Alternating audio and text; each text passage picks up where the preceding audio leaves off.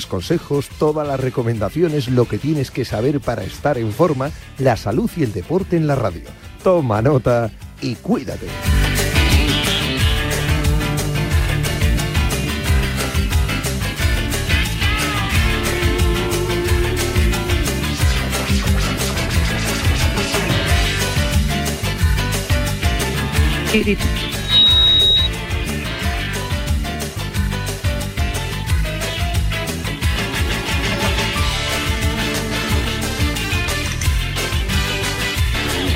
¿Qué tal? Muy buenas tardes, bienvenidos a Cuídate, bienvenidos al programa de salud en Radio Marca hasta las 4 de la tarde, cada día de la semana, eh, de lunes a viernes. Hoy es lunes, así que arrancamos hoy.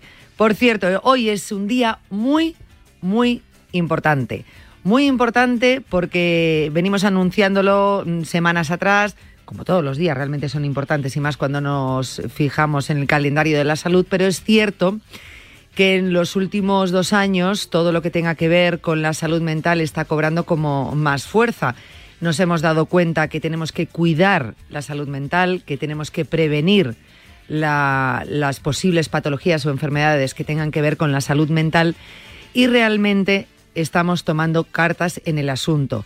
Estamos sociabilizando la enfermedad, estamos naturalizando los síntomas, nuestra situación e incluso si cabe, aunque todavía yo creo que falta un largo camino por recorrer, incluso estamos empezando a no estigmatizar tanto los tratamientos que tienen que ver con la salud mental. Hasta ahora siempre han dado mucho miedo, mucho reparo, pero ahora parece que ya no, que realmente pedimos ayuda y que realmente eh, atendemos a los tratamientos de los especialistas, acudimos a terapia y esto es muy, muy importante. Bien, como digo, día Mundial de la Salud Mental. Quiero dar unas cifras. Eh, diversos estudios apuntan eh, que las enfermedades mentales serán la primera causa de discapacidad de cara a 2030. No falta mucho tiempo para ello. Actualmente la salud mental pasa a ocupar el puesto número uno cuando se habla del mayor problema de salud a los que se enfrentan las personas en nuestro país. Ahora mismo estoy hablando de nuestro país. 51% de personas opinan así. Este año el lema es Dale like a la salud mental por el derecho a crecer en bienestar. Ponen el foco en niños, en niñas, adolescentes, jóvenes, para destacar la necesidad de incrementar los recursos destinados a estos grupos que realmente son muy vulnerables. Hay que atender, escuchar, enseñar y dar herramientas a los más jóvenes para poder combatir las enfermedades mentales.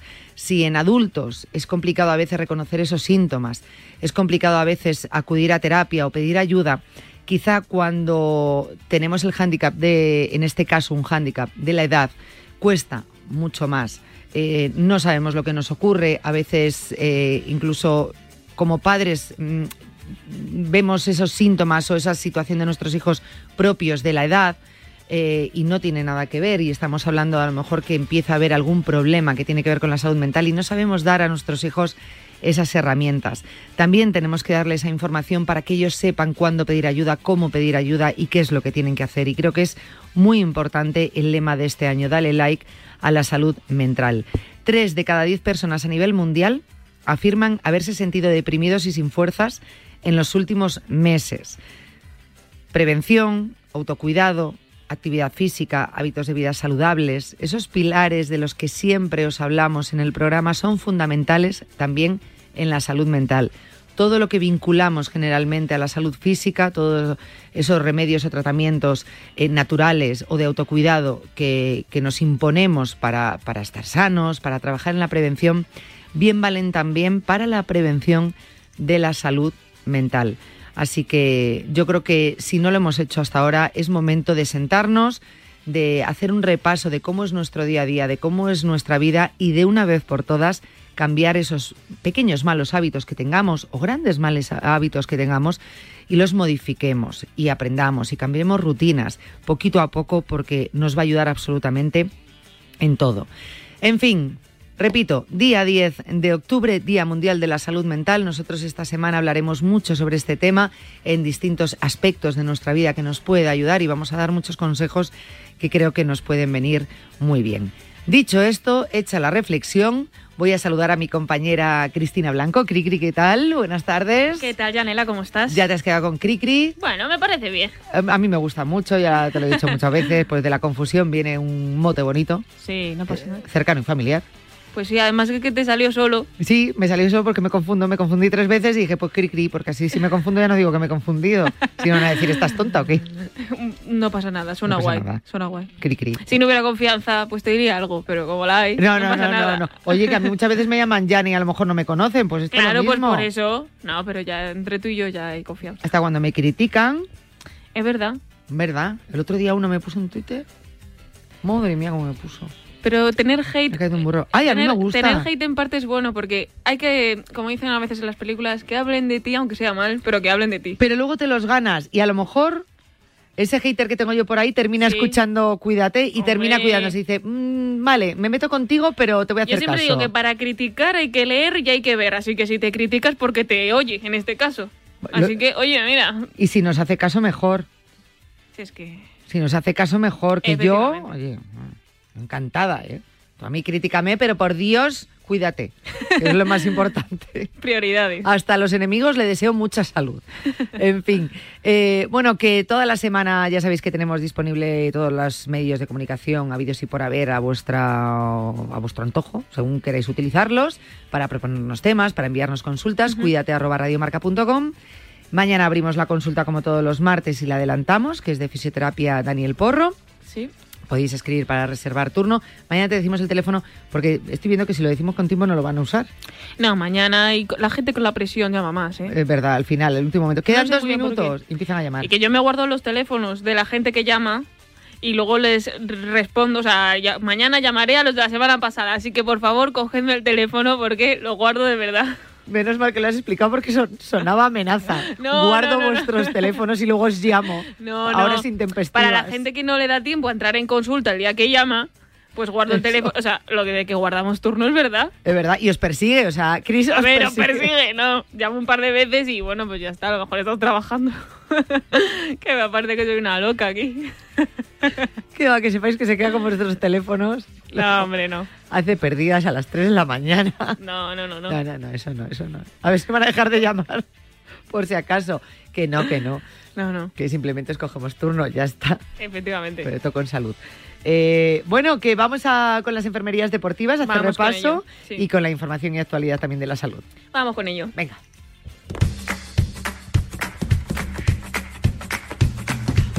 En fútbol femenino, la jugadora del Atlético de Madrid, Irene Guerrero, abandona la concentración por lesión y Rosa Márquez del Betis se incorpora a la selección española femenina de fútbol de cara al partido que disputarán mañana 11 de octubre ante Estados Unidos en el Sadar Pamplona. Duelo, recordemos, amistoso previo al Mundial de 2023. Irene Guerrero sufre una lesión en el aductor largo de la pierna derecha, según información de la Real Federación Española de Fútbol. Una baja más en el conjunto de Jorge Vilda tras el empate a uno del pasado viernes en el nuevo Alcargen de Córdoba ante Suecia.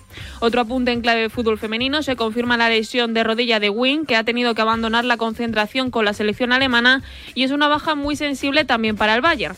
A nivel internacional, una mala noticia para la selección de Argentina, porque el delantero Paulo Dybala se lesionó la rodilla tras un penalti con la Roma contra el Leeds.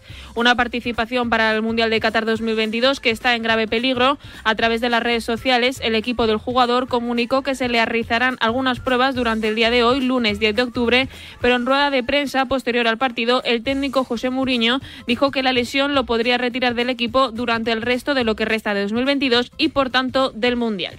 En el Betis, tras las pruebas médicas a Fekir, se estima que tan solo estaría de baja un par de semanas, perdiéndose unos cuatro partidos, los cuales corresponderían a los duelos de la Liga del Real Valladolid, Almería y Cádiz y el de competición europea contra la Roma.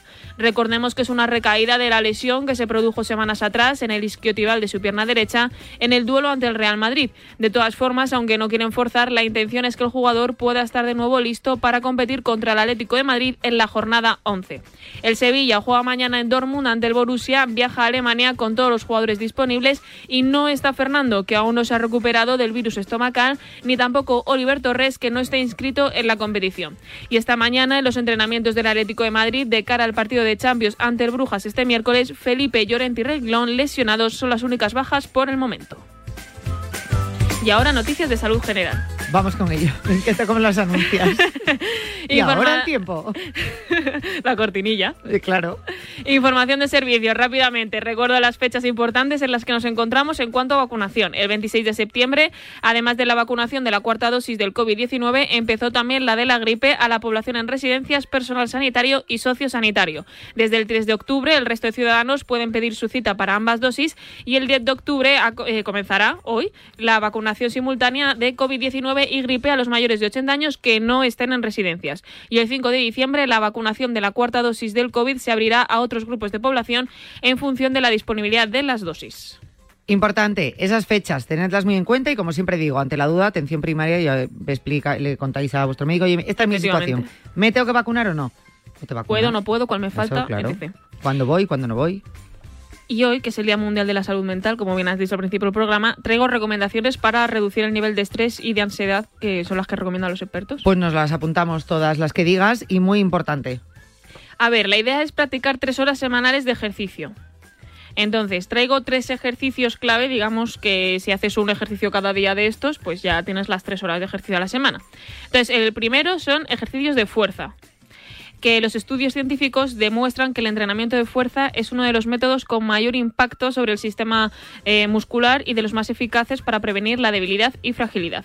De esta forma, si se realiza una vez por semana, pues se incrementa la fuerza y la masa muscular.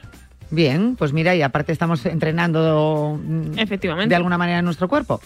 El segundo tipo de entrenamiento, el metabólico de boxeo, que es un tipo de entrenamiento que genera una importante descarga de adrenalina que ayuda a deshacerse de las tensiones de entrenamiento y gana peso entre la gente que, bueno, pues últimamente está muy de moda el CrossFit y todo esto, pues el boxeo también está de moda, al final pues lo puedes hacer con gente y, te quitas adrenalina de encima. Es verdad, aparte gusta mucho el boxeo. Sí. Hablamos una vez de entrenamiento de boxeo eh, con Martín, que nos dio muchas Mm. claves. Y por último, eh, alta intensidad CrossFit, que son sesiones de entrenamiento donde se combinan ejercicios globales y atléticos en los que se combinan muchos grupos musculares. Está catalogada de alta intensidad y permite quemar un porcentaje muy alto de calorías y aumentar la masa muscular y aumenta la resistencia al Pues mismo tiempo. mira, como toda la semana vamos a dedicarla a- al tema de la salud mental, vamos a hablar de alimentación, alimentos eh, eh, que no, o dietas que nos pueden ayudar a, a mantener esa salud mental también, que los hay a Sí. través de los alimentos. Mañana hablaremos de este tema, de, desarrollaremos justamente estos tres puntos y hablaremos de ello porque creo que es muy importante tener en cuenta ese entrenamiento que nos ayude todavía a liberar más estrés. Ya está. Me parece bien. Todo el mundo atento esta semana. Eso.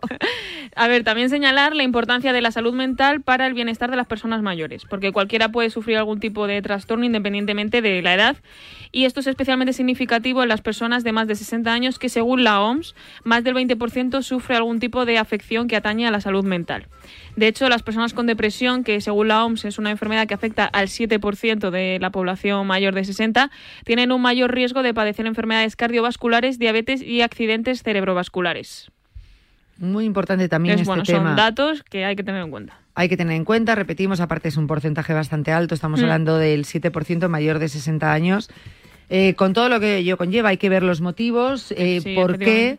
Atacarlos y sobre todo ayudar a las personas que, que, bueno pues que estén en esta situación porque fíjate estamos hablando ya de una relación directa ¿no? con, Sí. con enfermedades eh, cardiovasculares así que hay que estar muy atento a esas edades sobre todo quizá un poquito más avanzado también empieza eh, la famosa soledad no no no buscada no que eso también lleva muchas veces a esa sensación de soledad eh, pues eh, a depresiones, a, a, pues, a un estrés emocional, a una situación pues eh, motivada, como digo, por esa soledad no, no buscada y, y que hay que solucionar de alguna forma.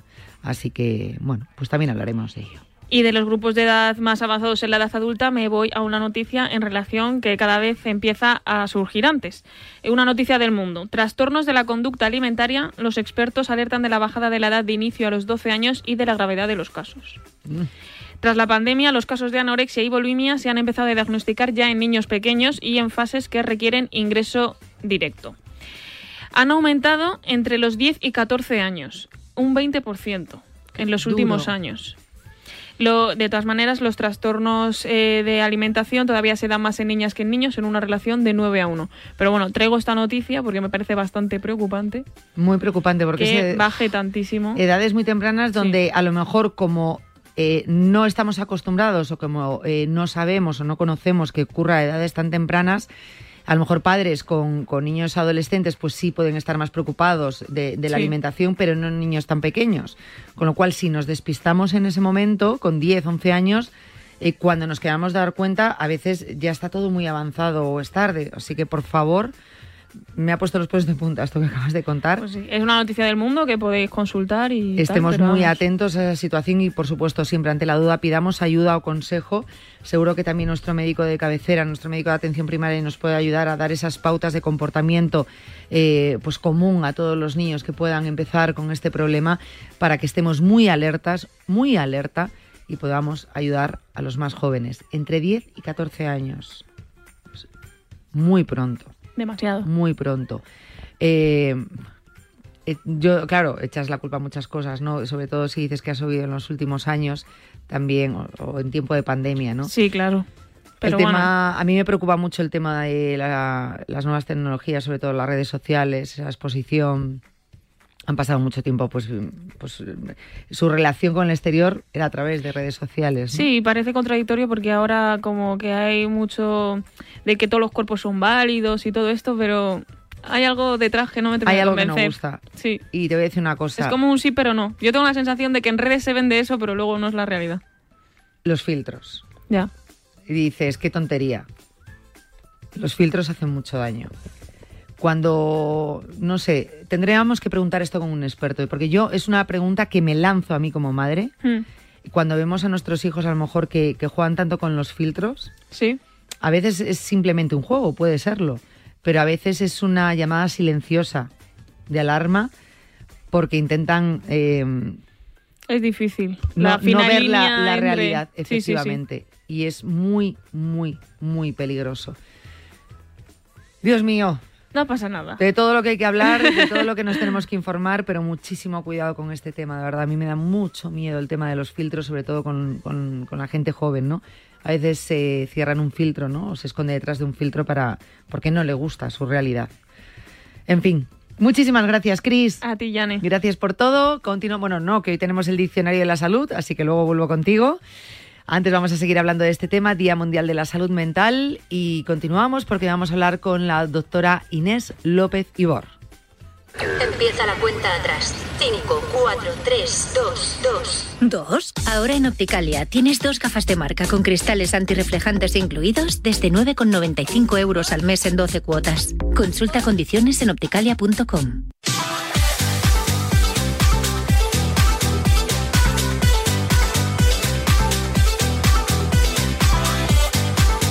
pues después de la actualidad en cuanto a salud, eh, también la actualidad de hoy pasaba, como abríamos el programa con ese recordatorio, hoy 10 de octubre, eh, Día Mundial de la Salud Mental.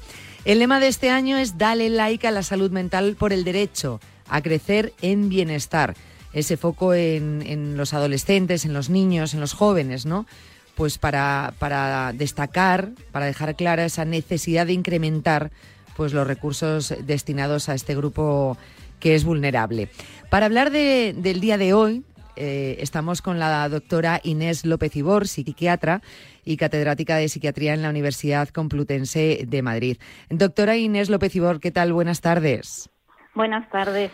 Gracias por acompañarnos otra vez. Hoy no la tengo en el estudio, no pasa nada, eh, pero, pero gracias de verdad por acompañarnos porque cada vez que hablamos de salud mental eh, siempre sale en nuestra ayuda para arrojar un poquito de luz respecto a estos temas, así que de antemano muchísimas gracias, de verdad.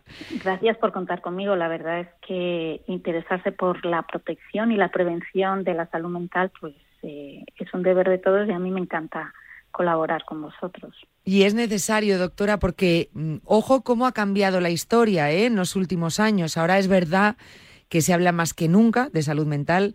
Actualmente yo creo que ha ganado peso, se ha convertido en una prioridad, tanto a nivel médico como, como diríamos social, ¿no? Pero al igual, doctora, que sube ese número de personas que naturalizan el tema, que piden ayuda, que lo hablan con más naturalidad, es verdad que también el, porcentaje de afectados por alguna enfermedad mental eh, también ha ascendido. Sí, y eso pueden ser por dos razones. Realmente eh, las enfermedades mentales hemos eh, ido notando que ha aumentado su incidencia y su prevalencia, ya siendo una de las enfermedades más frecuentes. Por ejemplo, la depresión puede estar aumentando, puede estar afectando casi a 300 millones de personas en el mundo. Mm.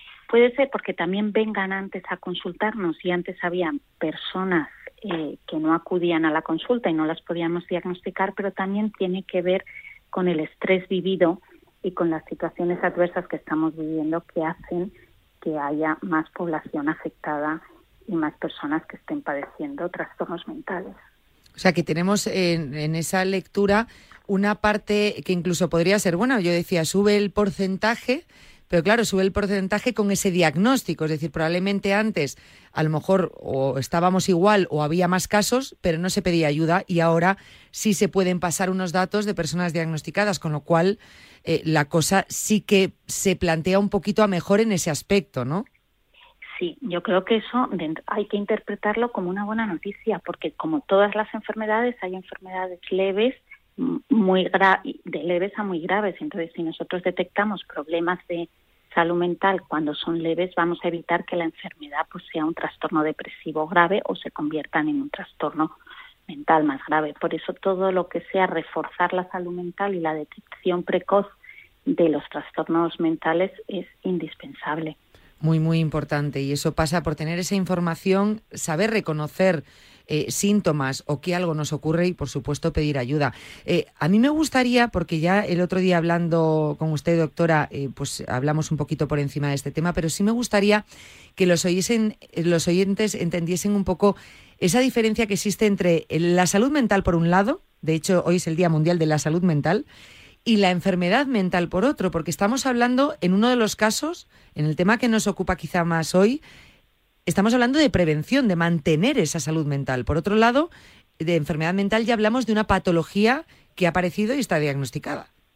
Claro, la salud mental está más relacionada con el bienestar y además se, define como ese bienestar físico, psicológico, social, en el que un individuo es consciente de sus capacidades y afronta las tensiones normales de la vida. Está relacionado con la promoción, la promoción de ese bienestar al que aspiramos todos. Y la enfermedad mental es algo más, es una enfermedad que tiene un diagnóstico, que necesita un tratamiento, que tiene un pronóstico y una recuperación. Si nosotros potenciamos nuestra salud mental, las posibilidades de desarrollar un trastorno o que éste sea grave van a ser mucho menores. Pero fíjese, en España, por ejemplo, es eh, mm, yo creo que leí hace poco un dato que hablaba que éramos el país europeo donde más población piensa que la salud mental es más importante incluso que la física. Lo cierto es que, eh, por un lado, no respetamos quizá esa rutina a la hora, por ejemplo, del autocuidado en nuestra salud física, quizá menos lo hagamos en la mental, aunque le demos esa importancia.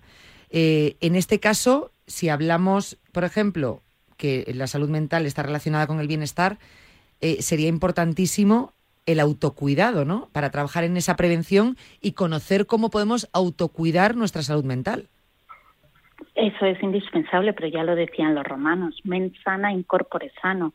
Hay una parte que tenemos que cuidar todo nuestro cuerpo, desde el ejercicio, la dieta, el sueño, y también aprender a gestionar nuestras emociones, cómo nos interpretamos a nosotros mismos, cómo interpretamos lo que nos está sucediendo, aprender a expresar aquello que no nos, eh, no nos está haciendo bien, reconocer nuestros pensamientos o nuestros sentimientos y esa parte también hay que educarla y trabajarla para que al final seamos unas personas pues más sanas física y mentalmente, por supuesto. O sea, que esas herramientas de autocuidado las tenemos que tener muy claras, eh, pedir consejo, aprender, ¿no? Como cuando somos pequeños, por ejemplo, y nos enseñan pues a lavarnos los dientes correctamente, no, no nacemos con esa técnica aprendida, pues también aprender esa técnica, ¿no? Esas herramientas eh, que, nos, que nos ayuden a trabajar precisamente en esa prevención de la salud mental.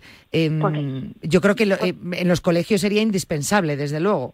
Es indispensable, por ejemplo, aprender que la ansiedad es un sentimiento que aparece cuando algo nos amenaza y tenemos que responder, pero en algún momento esa ansiedad se convierte en un síntoma y es patológica y eso es cuando nos afecta en la vida, cuando se acompaña pues de otras alteraciones como del sueño, como la irritabilidad, es decir, dónde está el límite entre una ansiedad normal y una patológica y todo eso se puede aprender en los colegios, se puede aprender formándose, pues leyendo guías sobre la ansiedad, se puede aprender eh, también a, distinguir la tristeza normal de la patológica. Todo eso eh, es importante y se puede aprender desde los colegios y la adolescencia, porque además muchas de nuestras enfermedades aparecen en periodos jóvenes de la vida, casi en el 80%, aparecen entre los 18 y los 30 años o incluso antes. Entonces, si potenciamos a nuestros jóvenes y a nuestros adolescentes a que se reconozcan, pues a lo mejor las posibilidades de que no estén sanos y no tengan esa, eh, esa sensación de bienestar o que incluso algunos desarrollen trastorno, pues podamos disminuirlo. Fíjese que estaba comentando el tema de la ansiedad. Eh, si tuviésemos, si pudiésemos, que es algo imposible, dar una cifra o un porcentaje de personas que han padecido, padecen o padecerán ansiedad en su vida, yo creo que llegaríamos al 100%. Esto lo equiparo mucho en cuanto a la salud mental o, enfermedad, ¿no? O, como síntoma. Eh, con el dolor de espalda, que, se decía en su momento, eh, hablando de dolores de espalda, aquí lo hemos comentado muchas veces, que todo el mundo a lo largo de su vida ha padecido, padecerá o padece dolor de espalda o molestia en la espalda. Con el tema de la ansiedad, casi se llegaría a las mismas cifras. Bueno, porque la ansiedad es un sentimiento normal y entonces es verdad que vamos a tener momentos en los que ese sentimiento nos va a dominar y vamos a estar ansiosos porque hay algo que nos preocupa, que puede ser nuestro estado de salud, el ambiente, la situación que estamos viviendo y sí que vamos a tener esos síntomas de ansiedad. Otra cosa es que nos limiten, que nos afecten demasiado a nuestra vida cotidiana, que sean permanentes y duren ya varios días, que nos afecten al sueño. Todo eso pues un trastorno de ansiedad afectará a una de cada cuatro personas, pero no, no al 100%. ¿Qué? Pero que ya es mucho, una de cada cuatro personas. Sí, sí, sin duda es un montón. Muchísimo. Y tendremos que conseguir que además les afecte, pero no de manera intensa, sino que sean ansiedades más leves o moderadas y no graves. Desde luego, aunque no sea de una forma continuada, es verdad que un episodio de ansiedad ya de por sí genera ese malestar, ¿no? Ese bloqueo. Bueno, si conociésemos esas herramientas eh, para poder entenderlo, convivir con ellos, saber controlarlo, sería maravilloso. Por supuesto, ya si tenemos ese diagnóstico, si ya es algo patológico, pues que, pudiésemos, ¿no? Em, pues, pues, saber pedir ayuda, saber cómo pedir ayuda y recibir ese tratamiento. Porque, doctora, si antes había estigma ¿no? con, con, el tema de la salud, o más bien, más que de la salud mental, con las enfermedades mentales, eh, ahora que lo hemos naturalizado más, sí que se ha visto en los últimos años un estigma con el tema de los tratamientos, es decir, bueno, vale, yo acudo a consulta y pido ayuda, pero a mí tratamientos no que me dan miedo, a mí pastillas no. No, no entendemos el tema de la medicación para el tema de las enfermedades mentales. Huimos de ello. Huimos y, yo creo que es verdad porque hay, hay, muchos mitos que son los que condicionan esta, este estigma, ¿no? Pues que nos van a hacer dependiente, que tienen muchos efectos secundarios y también muchas veces que pensamos o piensa el paciente, bueno, esto lo voy a poder yo controlar con esfuerzo, con disciplina, si quiero voy a verlo de otra manera y estos síntomas van a desaparecer y no como cuando uno tiene fiebre, pues llega un momento que tiene que poner, tomarse un analgésico o algo que le quite esa fiebre, porque si por mucho que quiera no va a poder, ¿no? Pero sí que con la enfermedad mental, pues ha existido mucho estigma porque hay mucha gente que cree que los trastornos mentales, pues quizá no existirían como tal, sino que son más problemas derivados de, de los problemas sociales o ambientales y que, que no habría tantas enfermedades mentales. Pero pero sabemos hoy en día que los tratamientos son seguros, son eficaces, se pueden, si están bien prescritos, se toleran muy bien, hay que hacer un seguimiento y, en algunos casos pues hay que tomarlos de manera prolongada en el tiempo y otras veces pues no es necesario que sean tan largos el tratamiento, depende de cada persona. Claro, y del caso de cada persona, pero desde luego si está ese tratamiento nos va a ayudar. A mí me gustaría romper con este estigma eh, porque creo que se ayudaría tantísimo eh, con, el tema de los tratamientos, porque mm, no, no llegamos a, comprender realmente del todo pues lo que ha dicho, igual que cuando me doy la cabeza me tomo un analgésico, pues cuando estoy eh, con, un diagnóstico de un problema que en ese momento tenga, que tenga que ver con mi salud mental, ostras, lo mejor y lo que más me va a ayudar es, aparte de un tratamiento con, con, yendo a terapia, por supuesto va a ser un tratamiento farmacológico y que no tengamos ningún miedo a ello, que está realmente para ayudarnos. Ahora son seguros, eficaces, bien tolerados, han pasado en numerosos ensayos clínicos y, realmente disponemos de unos tratamientos para las enfermedades mentales en general que han cambiado muchísimo en los últimos 30 o 40 años en los últimos 20 años ha habido bastantes avances que hacen que los pacientes se recuperen mucho antes y, las enfermedades no se cronifiquen. Eh, así es. Y así es como nos tenemos que tomar ese tratamiento como una parte de nuestra salud en, en general. Y, y, por supuesto acudir al especialista, que también es otro problema que nos encontramos, ¿no? Muchas veces acudir al especialista es acudir a un familiar o un amigo, eh, que no está mal como primer paso, ¿no? El decir, oye, tengo un problema, reconocer que, tengo un problema, estoy mal, creo que me ocurre algo, pero por supuesto no esperar de ese amigo, de ese familiar, eh, ni un tratamiento, eh, ni, un, ni, un diagnóstico. En el momento que notemos algo, acudir al especialista. No retrasemos esa visita, que es otro de los grandes enemigos de, de la detección precoz y, por lo tanto, del tratamiento, doctora. Es así, muchas veces pensamos que, que, esos síntomas los vamos a poder controlar y entonces, bueno, si tenemos un problema buscamos consuelo, pero si ya eso se ha transformado en una enfermedad mental, tendremos que acudir a un médico para que haga un diagnóstico, al médico de cabecera y si ya es más complicada, pues a un especialista, un médico un psicólogo que nos ayude a resolver esos síntomas o esas alteraciones que estamos experimentando. Efectivamente, alteraciones que a veces se llegan a ser tan físicas que como no sabemos de esto, hacemos un peregrinaje por consultas hasta llegar a, en este caso, al psiquiatra o al psicólogo eh, o a quien necesitemos, ¿no? A quien nos derive para, para, para poder conseguir eh, subsanar ese problema que tengamos en cuanto a la parte más mental de nuestra salud. Claro, porque muchos de los síntomas son solo físicos, claro. a lo mejor, y empiezas con problemas del sueño o molestias gastrointestinales o muchas somatizaciones, pues como dolores de cabeza o, o, calambres en los brazos, que a lo mejor eh, pues no son fáciles de hacer pruebas y al final pues de identificar que la causa es eh, pues un trastorno de ansiedad, pues a veces lleva un tiempo, pero realmente hay que descartar otras patologías antes de, afirmar que eso es solo un trastorno de ansiedad. Lo que hay que hacer es bien la historia clínica del paciente para evitar que vaya mucho, para que evitar dilatar el diagnóstico. Eso es, efectivamente, que como pasa siempre en la salud, ¿no? Dilatar el diagnóstico al final es, es un enemigo que juega en nuestra contra. Eh, bueno, eh, yo creo que, es importante que hablemos de este tema, no solamente un día, siempre decimos que muchos, nosotros vamos a dedicar, por supuesto, esta semana eh, muy centrado en el tema de la salud mental, pero es algo que, iremos haciendo semanalmente y que estamos haciendo semanalmente porque creo que es muy importante y que aprovechemos este tirón ahora donde se está sociabilizando y naturalizando tanto este apartado que teníamos tan abandonado que, bueno, estaremos ahí siempre y, y como este año se centra quizá mucho eh, en esa necesidad de los adolescentes y jóvenes, ¿no? Que, que, realmente se ha visto tan incrementado, por ejemplo, esos problemas que tienen eh, respecto a enfermedades mentales. Ese lema, dale el like a la salud mental por el derecho a crecer en bienestar. Fíjese, doctora, los pediatras mm, leíamos que advierten que, que se mantiene el incremento exponencial de las consultas e ingresos psiquiátricos en menores de 18 años. Se habla de un 47% en los trastornos de salud mental en menores, que también es, son cifras muy altas. Y, tenemos que ayudar a los jóvenes como sea. A veces se nos escapa, ¿no? Porque para ellos es, si cabe, más difícil que para un adulto reconocer síntomas, pero todavía más pedir ayuda. Sí, para ellos es más difícil, primero porque ellos todavía no tienen desarrollado esa capacidad de reconocerse a uno mismo y es la adolescencia incluso para los adultos, porque a veces pues confundimos algunos de los síntomas pues con la rebeldía o con la sensación de inestabilidad emocional que tienen pues por, por su proceso madurativo.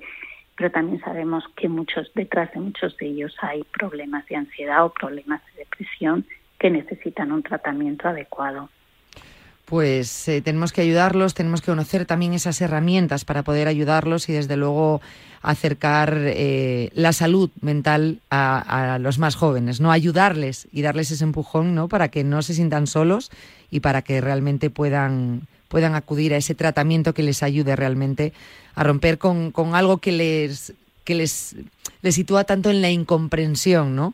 Y que luego acarrea problemas mayores. desarrollen herramientas para que salgan fortalecidos Eso de, esa, situación que les está angustiando. Eso es, darle esas armas, ¿no? Que, que les fortalezca. En fin, nosotros eh, seguiremos sumando granitos de arena a todos los que podamos eh, para, para, ayudar, ¿no? Eh, sobre todo en, en, la salud mental, en la prevención y en el diagnóstico precoz, que, que es muy importante. Doctora López Ibor, muchísimas gracias por haber estado con nosotros, de verdad. Muchísimas gracias y enhorabuena por el programa. Gracias. Siempre mirando en positivo, doctora. Dentro de poco volveremos a charlar sobre esa parte de la salud mental que me parece tan importante. Gracias de corazón. Muchísimas gracias. Un abrazo muy fuerte. Hemos hablado con la doctora Inés López Ibor, psiquiatra, catedrática de psiquiatría en la Universidad Complutense de Madrid, hoy en el Día Mundial de la Salud Mental. Continuamos. Entonces ya está todo instalado, funcionando. Pues qué rápido. Sí, todo listo y funcionando. Tienes el panel, la app, las cámaras, los sensores. Y además el equipo tiene un sistema anti-inhibición para que no se pueda bloquear la conexión. Y tiene mantenimiento incluido de por vida, así que nada de sustos. Pero aparte del equipo, nosotros también estamos al otro lado por si hace falta. Protege tu hogar frente a robos y ocupaciones con la alarma de Securitas Direct. Llama ahora al 900 103 104. El próximo domingo 16 de octubre llega a Barcelona La Saludable, la jornada familiar que organiza la Fundación Gasol y el Ministerio de Consumo en el Mall de la Marina. Ven a disfrutar de multitud de actividades saludables en familia y podréis ganar entradas para un partido del básquet Girona o del Barça, entre otros premios y sorpresas. Inscríbete gratis en jornadalasaludable.com. Colaboran Marca y Radio Marca. ¡Ven! ¡Métete debajo de mi paraguas! Siempre hay alguien que cuida de ti. En Autocontrol, anunciantes, agencias y medios, llevamos 25 años trabajando por una publicidad responsable. Campaña financiada por el Programa de Consumidores 2014-2020 de la Unión Europea. De lunes a viernes, el deporte se vive en el partidazo de Cope. ¿Cómo era el fútbol en los 90? Presidente Caneda, muy buenas. Buenas noches. José María del Nido, presidente, muy buenas. Hola, buenas noches. Caneda. Sí. ¿Usted rajó desde el nido? Sí, eh, tengo que decir que sí, pero... Señor Lendoiro, bueno, ¿qué tal está? Si te quejas es peor, ya sabes. que ahora no enfocan a los presidentes en los palcos. Porque también son feos de cara, yo no. El partidazo de Cope y Radio Marca. De lunes a viernes, de once y media de la noche a una y media de la madrugada con Juanma Castaño. El número uno del deporte.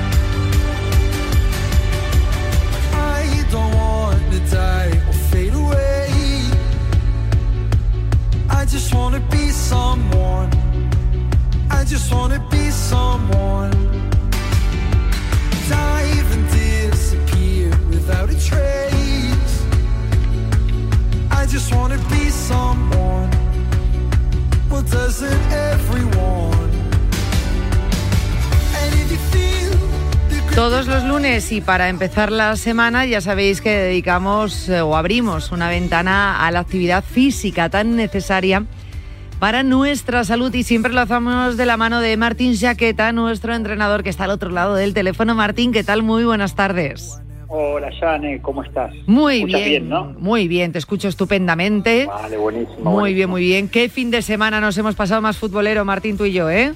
La verdad que, vamos, me lo pasé genial porque tanto tú como tu entorno que, que estamos ahí viendo la Leti, me, vamos, me hicieron más que feliz. Nos fuimos al Wanda, nos fuimos al Wanda juntos. Nos fuimos al Wanda, sí. A, a, ver el partido, ese Atlético de Madrid-Girona, y bueno, pues, ¿qué, ¿qué, quieres que te diga? Que empezamos viendo fútbol, pero terminó poniendo a todo el mundo que tenía alrededor a hacer ejercicio yo, Martín. O sea, no te creo.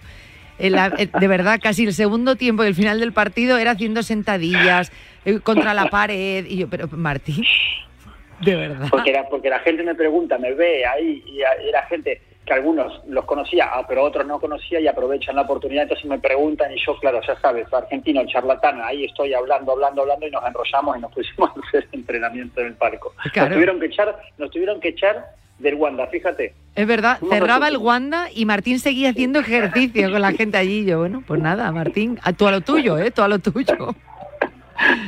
Pero bueno, eso está bien para que veáis bien. que es real cuando Martín pone a todo el que tiene a su alrededor a hacer ejercicio, que, que, es lo que importa.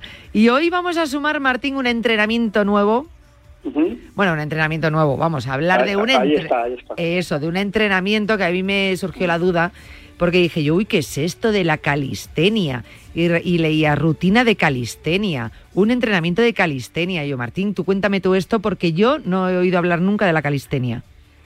Bueno, eh, hay, nunca mejor dicho, la calistenia está un, poco de moda ahora mismo, empieza a hacerse cada vez más conocida cuando es algo que existe hace muchísimo, muchísimo tiempo. O sea, eh, la calistenia es una mezcla eh, de fuerza y belleza y a través de esa fusión de fuerza y belleza podemos hablar de, un entrenamiento muy amplio, incluso que no tiene límite, porque tiene mucho que ver el arte de, de, quien lo está haciendo. Si bien es cierto que tiene unos ejercicios básicos y que serían los ejercicios que prometo a todos nuestros oyentes que les voy a hacer un, un, calistenia para principiantes. ¿Y por qué digo un calistenia para principiantes? Porque la calistenia, eh, primero, hay que hacer una buena entrada en calor. ¿no? O sea, no, no vale soltarnos a hacer calistenia sin entrar en calor. ¿Por qué? Porque trabajamos con nuestro propio peso corporal. Es cierto que no hay añadidos de pesas ni de ningún tipo de material. Sí tenemos que, trabajar con nuestro propio peso corporal, pero a veces ese propio peso corporal puede ser, entre comillas, un gran eh, enemigo, porque si pesamos 5 o 6 kilos más de lo ideal, o 10 o 15 más de lo ideal, o 20, pues ojo, que eh, el trabajo puede hacerse algo complejo. Por eso, creo que la calistenia es amplia, que abraza a todo el mundo y que dentro de esa parte de que abraza a todo el mundo hay calistenia para principiantes y es los tres, cinco ejercicios. ¿Cuántos, Janet? ¿Cuánto prefieres que preparemos para, para todos nuestros oyentes? ¿Cinco ejercicios? Venga, pues cinco ejercicios, sí, perfecto.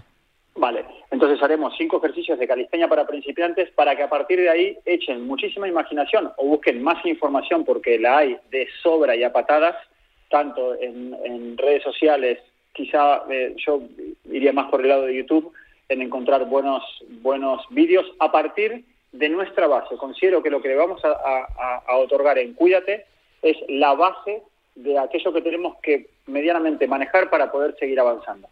O sea, que, eh, la calistenia vale tanto, bueno, para principiantes en este caso, vamos a dar esos ejercicios para los que quieran empezar en este tipo de entrenamiento, pero se puede utilizar también para eh, personas más deportistas, más avanzadas en la actividad física o que estén en mejor forma física.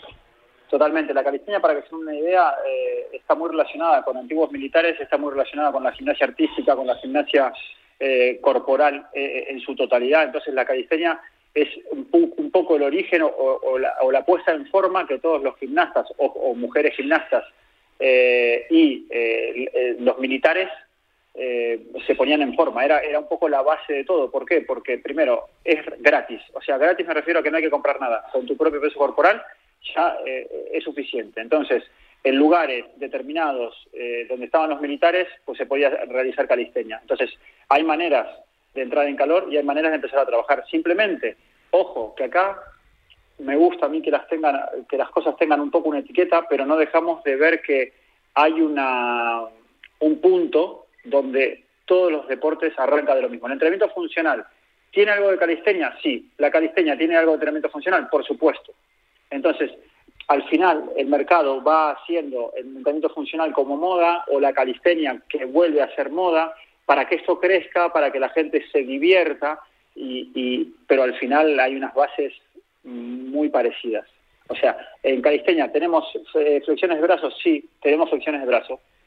Le pusimos el nombre de en calistenia porque corresponde, sí, pero anda que las flexiones de brazos no se pueden utilizar en cualquier otro tipo de, de ejercicios. Entonces, sí es cierto que la calistenia un poco trabaja en las diferentes variables de los ejercicios.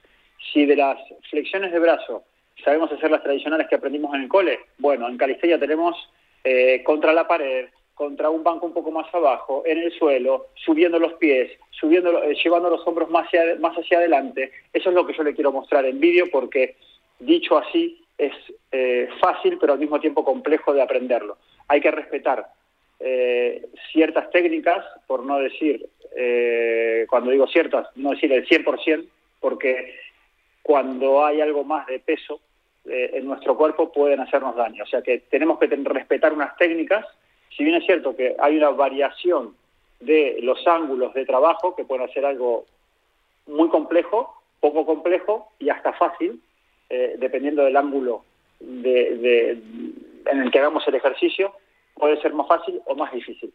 Pero eh, al final no deja de ser una serie de ejercicios básicos y a partir de ahí imagínate lo que quieras porque la calistenia puede haber de todo. O sea, que es amplísimo y realmente, eh, bueno, entiendo que como otros entrenamientos eh, sería bueno combinarlo con otro tipo de entrenamientos o, si realmente aprendemos distintos ejercicios de calistenia podríamos tirar con este entrenamiento.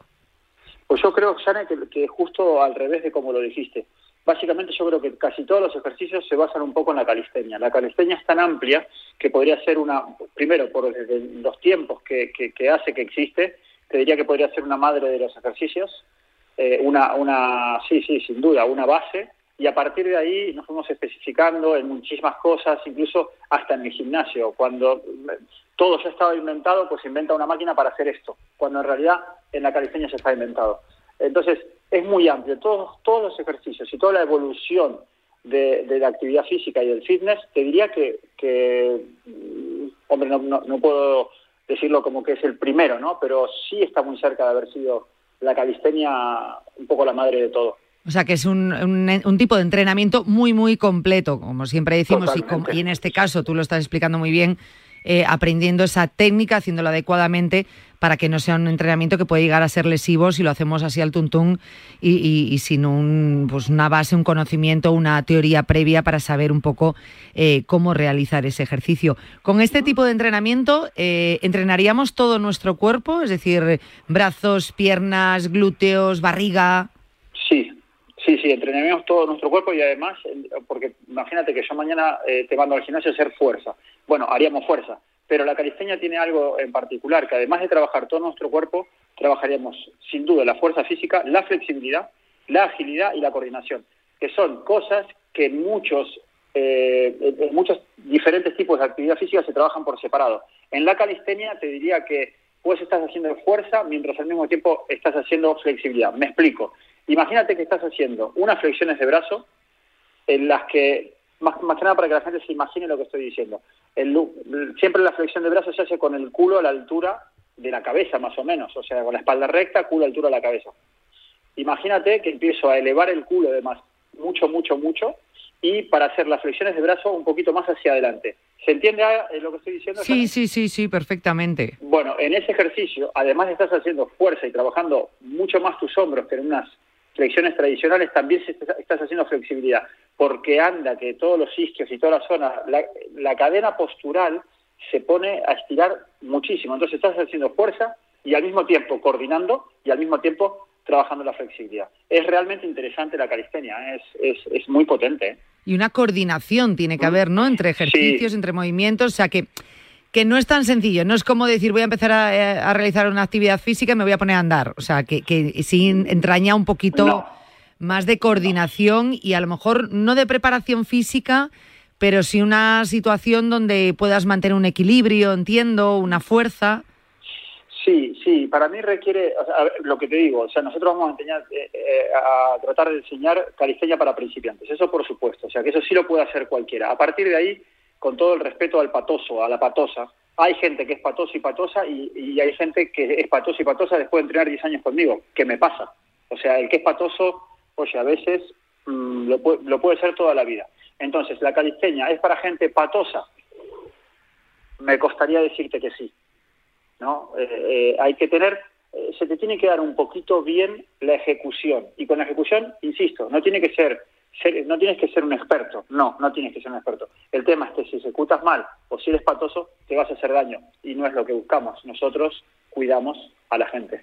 Efectivamente, a la, salud. Este, entonces estaríamos hablando de un entrenamiento un poquito más concreto y que tenemos que tener en cuenta nuestras condiciones y nuestras aptitudes de cara al deporte eh, o a la actividad física o nuestra condición física para poder realizar este tipo de entrenamiento. Por lo demás, pues por lo que estás contando, sí es un entrenamiento muy completo.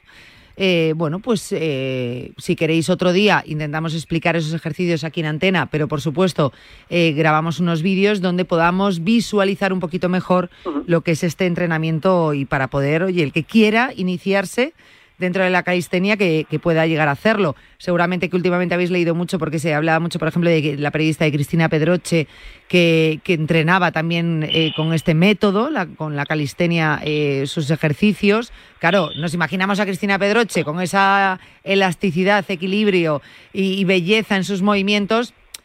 Que, que, dices, voy a llegar yo a hacer esto, hombre, a lo mejor tampoco se pide algo tan extremo, ¿no? Porque, repito, es una persona muy preparada, muy activa, eh, muy deportista, pero bueno, pues eh, nos puede valer como entrenamiento. Fíjate que tengo la, fortuna de haber entrenado a Cristina, eh, una niña que quiero muchísimo y sí vi una evolución en su trabajo. lo, que vemos hoy de Cristina es una es, un resultado del hábito y del entrenamiento, así que que se puede conseguir, sí, porque si lo consigo Cristina lo podemos conseguir todos. O sea, mm, sé que genéticamente no es esa persona atleta de nacimiento, pero Cristina, currándoselo, muestra que todos estamos a la altura de hacer una buena calistenia. Y ella es el resultado del hábito de entrenamiento, sin más.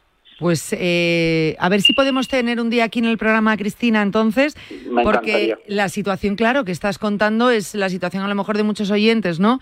Que, no es que hayas sido deportista desde tu nacimiento, ¿no? Hay personas que, nacen y tienen el, deporte en sus venas, sino que ha sido entrenamiento, esfuerzo y al final conseguirlo, con lo cual me parece pues un testimonio eh, que puede ser muy bueno para este programa. Así que en tus manos lo dejo. ¿Te la traes un día? vamos, yo feliz. Reto tienes, ¿eh? Reto. Ahora te, propongo el reto, traer a Cristina Pedroche. Eh, no, me, no me retes porque, vamos, la, llevo sí o sí. Pues ya, ¿tienes el reto lanzado? Vale, hecho. Que ponga fecha. Así, así lo, vamos, me pongo, me pongo a currármelo según corte contigo. Encantada, de verdad que sí. Eh, Martín, muchísimas gracias por haber estado con nosotros. Que te mando un beso fuerte. No, lo siguiente. Gracias, igualmente para ti y para toda la gente que nos está escuchando. Abrazos para todos, se los quiere. Un abrazo, te queremos. Adiós, Martín. Hasta luego. Y por cierto, hablábamos de Cristina Pedroche, pero no sabéis los invitados que tiene pendientes Martín, que me ha dicho, oye, mira, en los próximos programas va a estar con nosotros. Papá, papá, papá, papá, papá, me he ido dando los nombres y yo he dicho, madre mía, ¿cuánto vamos a aprender? ¿Cuánto vamos a aprender en este programa? Sobre todo actividad física, que es muy importante. Que hagamos ejercicio, por favor. Enseguida estoy con Chris, con Cricri, pero antes os tengo que dar eh, un consejo, un consejo muy bueno. A ver, ojo, que se viene iPhone. se viene iPhone. A ver, vamos a ver, ¿eh? Que todos tenéis que participar. Yo te pregunto si eres capaz de adivinar el resultado del clásico. Chris, ¿tú eres capaz de adivinar el resultado del clásico? Sí. Pues entonces, si a los oyentes le pasa como a ti. Que lo tienen clarísimo. Que lo tienen clarísimo. Y tú crees que puedes adivinarlo, puedes ser el ganador del terminal telefónico más de moda del momento, que es el iPhone 14, que acaba de salir al mercado el iPhone 14 y puede ser tuyo porque es que Marca te lo regala. ¿Qué es lo que tienes que hacer? Esto es muy sencillo.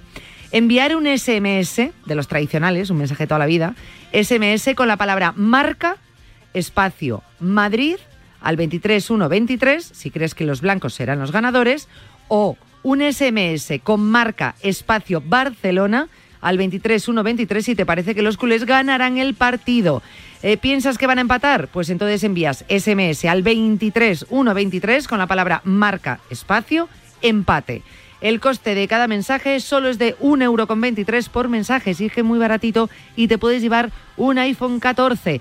Demuestra cuánto sabes de fútbol, llévate este domingo el nuevo iPhone 14 Pro tienes, ojo, toda la semana para participar. Toda la semana. Marca Espacio Madrid al 23-1-23 si quieres que gane el Madrid. Marca Espacio Barcelona al 23-1-23 si crees que ganará el Barcelona. O marca Espacio Empate al 23-1-23 eh, si crees que va a haber un empate. Consulta las bases y lo necesitas del concurso en radiomarca.com. Un concurso solo apto para mayores de 18 años, pero y luego el iPhone se lo regalas si quieres a tu hijo. Qué maravilla, ¿eh? Eso es, o a tu hermano, o, no lo compartas. O no lo compartas, evidentemente. No tengo claro, me tengo que leer las bases del concurso si podemos participar.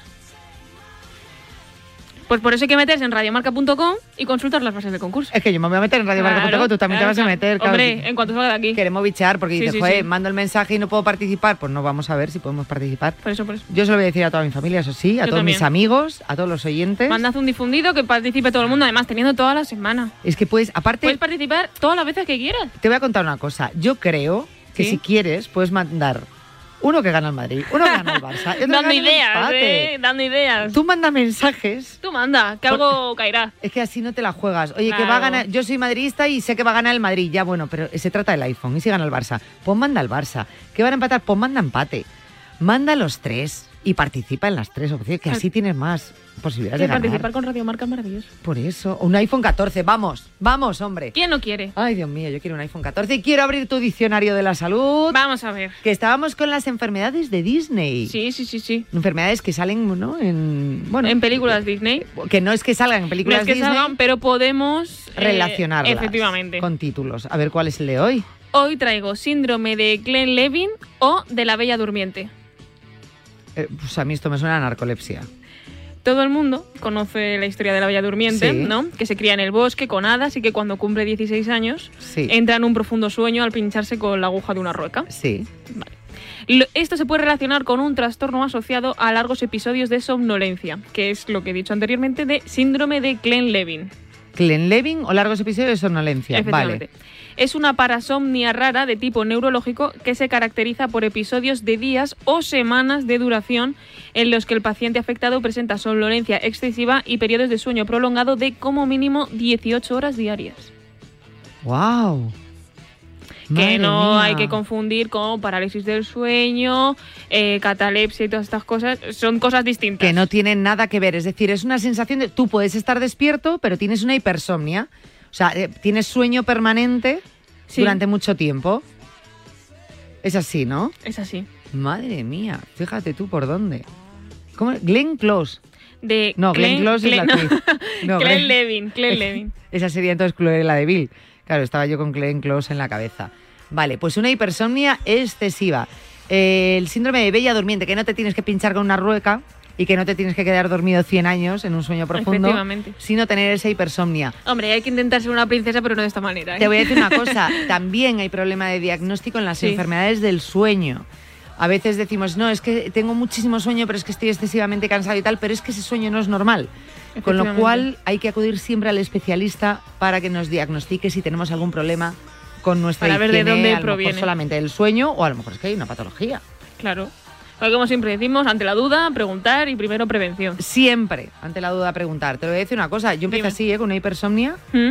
muy grande, muy grande, muy grande, que duraba años, Sí. mi hipersomnia, y al final mm, terminé yendo al médico. ¿Y qué me dijo el médico? Tienes narcolepsia. Diagnosticada, con lo cual... Seguro que te dijo, tenías que haber venido antes. Así me lo dijo, tal Claro. cual. Porque se pasa muy mal, es incapacitante y se pasa bastante mal. Con una hipersomnia solamente. Ya no estoy hablando de una, de una narcolepsia, ¿eh? con una hipersomnia. Así que cualquier problema del sueño, al especialista. Muchas gracias, Cris. A ti, Yanela. Gracias a todos por acompañarnos y estar al otro lado. Os quedáis con los chicos de la pizarra. Hasta mañana. Cuídate.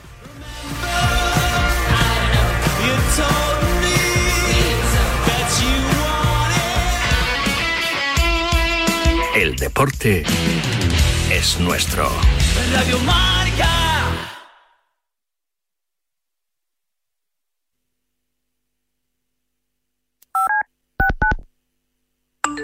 El día que fui más inconsciente y que yo recuerde y que no se me va a olvidar en la vida fue el día que me casé. Pues mira, yo recuerdo una tarde de marzo que le dije a mi mujer, venga va, que si viene el tercero tampoco es tanto.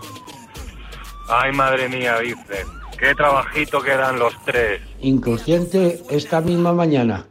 He escuchado Despierta San Francisco. ¿Se puede ser más inconsciente? En Marcador tenemos un teléfono con WhatsApp para que envíes tus mensajes de voz desde cualquier parte del mundo. 0034 628 26 90 92. ¿A qué estás esperando? Sois los mejores, recordadlo, el mejor programa del mundo. Marca Coches. ¿Cómo? Durante el verano también se emite Marca Coches. ¿Cuándo? Pues los domingos de 10 a 11 de la mañana y cuando quieras. Si quieres descargártelo en el podcast. Ah. Y si quieres preguntar cualquier cosa. ¿Cualquiera? Sí, cualquiera. Pues escribe a marcacoches@radiomarca.com.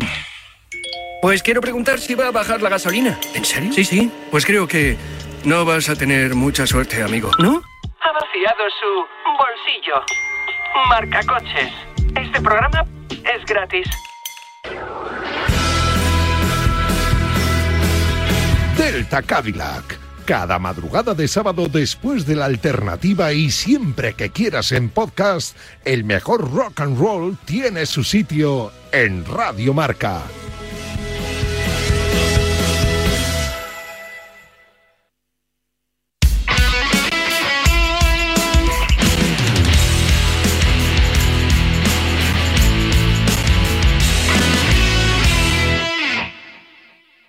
El deporte es nuestro.